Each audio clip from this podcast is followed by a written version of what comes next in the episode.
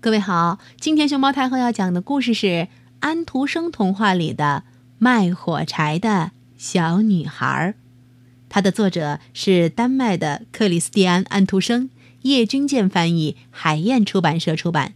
关注微信公众号和荔枝电台“熊猫太后摆故事”，都可以收听到熊猫太后讲的故事。天气冷得可怕，正在下雪。黑暗的夜幕开始垂下来了。这是这年最后的一夜，新年的前夕。在这样的寒冷和黑暗中，有一个光头赤脚的小女孩正在街上走着。是的，她离开家的时候还穿着一双拖鞋，但那又有什么用呢？那是一双非常大的拖鞋，那么大。最近，他妈妈一直在穿着。当他匆忙的越过街道的时候，两辆马车飞奔着闯过来，弄得小姑娘把鞋跑掉了。有一只鞋她怎么也找不到，另一只又被一个男孩子捡起来，拿着逃走了。男孩子还说，等他将来有孩子的时候，可以把它当做一个摇篮来使用。可是现在。小姑娘只好赤着一双小脚走，小脚已经冻得发红发青了。她有许多火柴包在一个旧围裙里，她手中还拿着一盏。这一整天，谁也没有向她买过一根火柴，谁也没有给过她一个铜板。可怜的小姑娘，她又冻又饿地向前走，简直是一幅愁苦的画面。雪花落到她金黄色的头发上，它卷曲的散落在她的肩上，看上去非常美丽。不过，她并没有想到自己漂亮。所有的窗子都射出光来，街上飘着一股烤鹅肉的香味儿。烤鹅肉是丹麦圣诞节和除夕晚餐中的一个主菜。的确，这是除夕。小姑娘心里想着这件事情。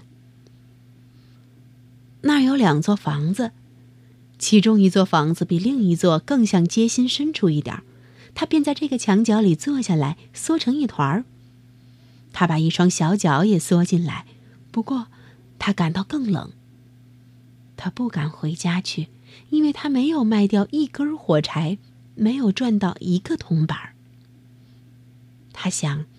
爸爸一定会打他，而且家里也是很冷的，因为他们头上只有一个可以灌进风来的屋顶，虽然最大的裂口已经用草和破布堵住了。他的一双小手几乎冻僵了。哎，哪怕一根小火柴对他也是很好的，只要他敢抽出一根来，在墙角上擦着，就可以暖暖手。最后，他抽出一根来了。嗤！它燃起来了，冒出火光来了。当小女孩把手附在上面的时候，它便变成了一朵温暖光明的火焰，像是一根小小的蜡烛。这是一道美丽的小光，小姑娘觉得真像是坐在一个铁火炉旁边一样。它有光亮的黄铜圆捏手和黄铜炉身，火烧的那么欢，那么暖，那么美。嘿，这是怎么一回事儿？当小姑娘刚刚伸出一双脚，打算暖一暖脚的时候，火焰忽然熄灭了，火炉也不见了。她坐在那儿，手中只有烧过了的火柴。他又擦了一根火柴，火柴燃起来了，发出光来了。墙上有亮光照着的那块地方，现在变得透明，像一片薄纱。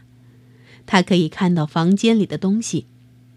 桌上铺着雪白的台布，上边有精致的碗盘，填满了梅子和苹果的，冒着香气的烤鹅。更美妙的事情是。这只鹅从盘子里跳出来了，背上插着刀叉，蹒跚的在路上走着，一直向这个穷苦的小姑娘面前走来。啾！这时，火柴就熄灭了。他面前只有一堵又厚又湿又冷的墙。嗤！他点了另一根火柴。现在他是坐在美丽的圣诞树下面。上次圣诞节时，他透过玻璃门看到一个富有商人家里的一株圣诞树，可是现在的这一株比那一株还要大，还要美。它的绿枝上燃着几千支蜡烛，上面还挂着彩色的图画，跟橱窗里挂着的那些一样美丽，在向他眨眼。这个小姑娘把两只手伸过去，于是，啾，火柴。熄灭了。圣诞节的烛光越升越高，他看到它们现在变成了明亮的星星。这些星星有一颗落下来了，在天上画出一条长长的光线。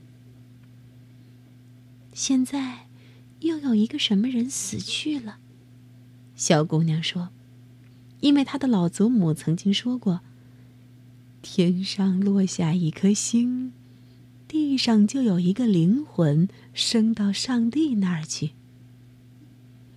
老祖母是唯一对她好的人，但是现在，祖母已经过世了。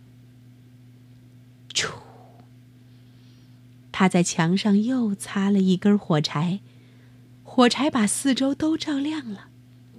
在这光亮中，老祖母出现了，她显得那么光明，那么温柔。那么和蔼。奶奶，小姑娘叫起来：“啊，请把我带走吧！